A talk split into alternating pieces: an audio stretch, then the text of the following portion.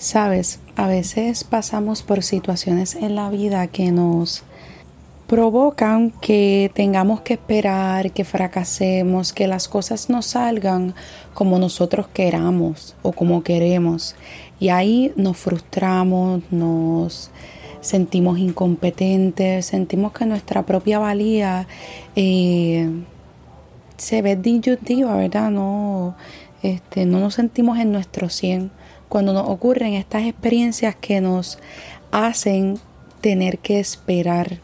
Y tan horrible que a veces es la espera, ¿verdad? El uno decir, deseo esto con tanto ahínco, pero no lo puedo tener y sé que tengo que esperar, pues aquí te traigo un buen secreto que sé que te va a ayudar. Y es el siguiente. El que esperes no es un castigo, sino es una preparación.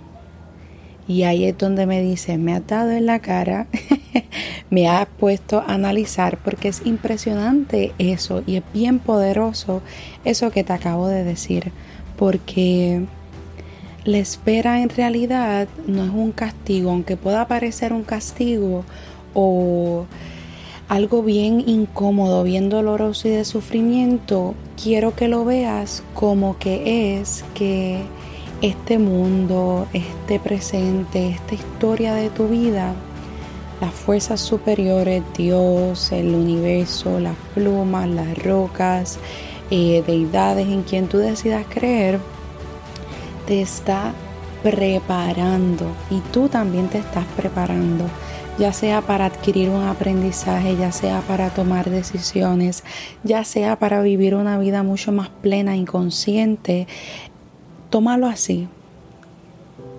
Te están preparando, te estás preparando y créeme que esa espera siempre vale la pena, porque aunque sea luego de 5, 6, 7 años, uno llega a, ese, a esa meta y a ese aprendizaje que es la base, que es para lo que venimos. Así que la espera no es un castigo, sino una preparación. Que estés bien.